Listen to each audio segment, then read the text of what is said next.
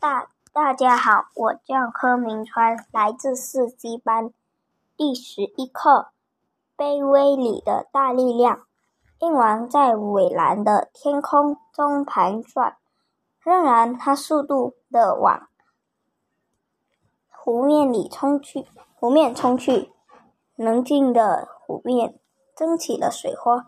接着，它旋风似的往高空飞扬，鹰鹰爪中了一条鱼儿。哈哈，无论高飞还是下雨捕鱼。无所，我无所谓，不能。我这是这个世界的王。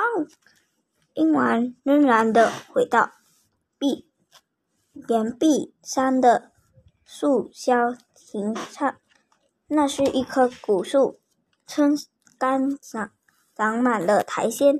苔藓听了鹰王的话，反对说：“不。”鹰王不服气：“哼，你要反对我？”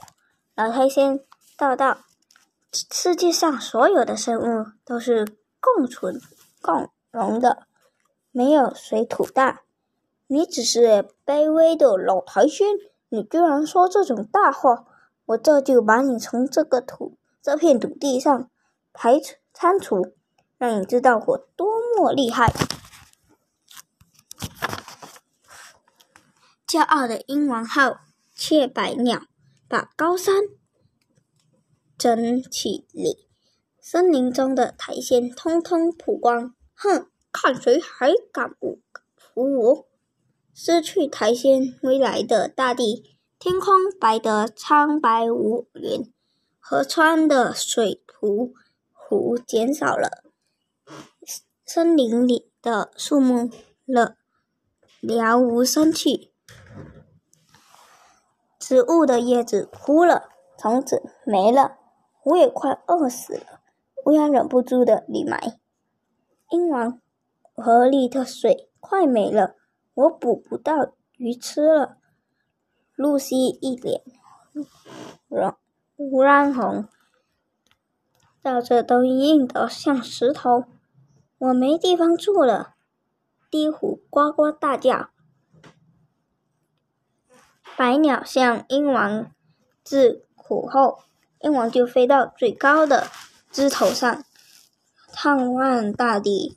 昔日翠绿的山头已经光光光一片，昔日川流不息的水已经停止不前，昔日软艳的动物也变得急躁不安。鹰王心想：看来灭南已经降败。过两天再捕不到鱼的话，就连我也要找到，也要到人类的地盘捉小鸡吃了，那可是件危险的事。把我们放回原处吧。鹰王身边的传来微弱的声音。鹰王回头一看，原来是幸存的小苔藓。我们是水源的保护者，是其他植物生长的开路先锋。鹰王想了想。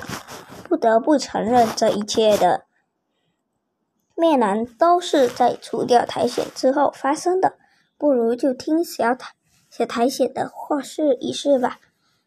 百鸟得听到鹰王的命令，小心翼翼地把小苔藓放到山头，一边挨饿，一边期盼苔藓能拯救大地，灭难赶紧结束。小苔藓得到生机，并了努力，并命了努力生生长。年复一年，日复一日，大地又处处绿绿意盎然，生机的牢牢。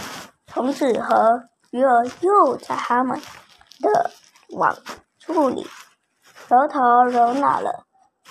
鹰王大喜，捏起了凯歌，温暖地说：“世界和平使者回来了，大地复活了。”